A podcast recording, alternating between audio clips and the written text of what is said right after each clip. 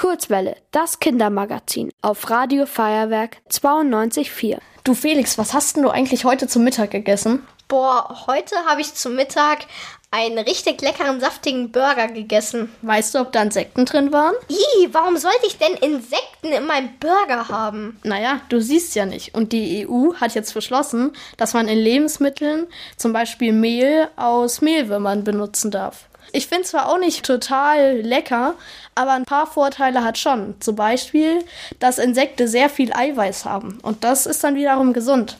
Zum Beispiel mein Hamster isst auch Mehlwürmer.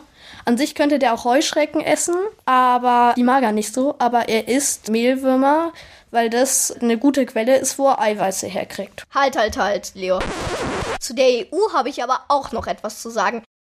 Denn es gibt ja noch keine klaren Hygienevorgaben für Speiseinsekten. Zum Beispiel könnten da ja Keime und so weiter drin sein. Ja, okay.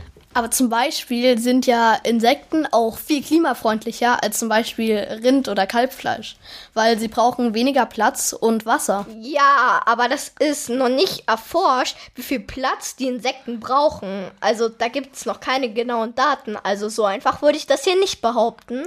Man weiß noch gar nicht, wie man Insekten richtig halten muss, sodass es auch artgerecht ist. Und außerdem müssen ja jetzt Veganer und Vegetarier viel mehr darauf achten, ob Insekten in Lebensmitteln drin sind. Ja gut, aber wenn Lebensmittel Insekten enthalten, muss ja auch auf der Packung nicht nur der lateinische, sondern auch der geläufige deutsche Name auf der Packung sein, weshalb Veganer und Vegetarier einfach nur einen Blick drauf werfen müssen. Ja, aber ganz kurz nochmal. Insekten haben ein Nervensystem. Das bedeutet, sie können Schmerzen fühlen. Und ich kann es nicht sehen, wie wenn man zum Beispiel jetzt Würmer, die ein Nervensystem haben, die einfach zum Mehl verarbeitet sind.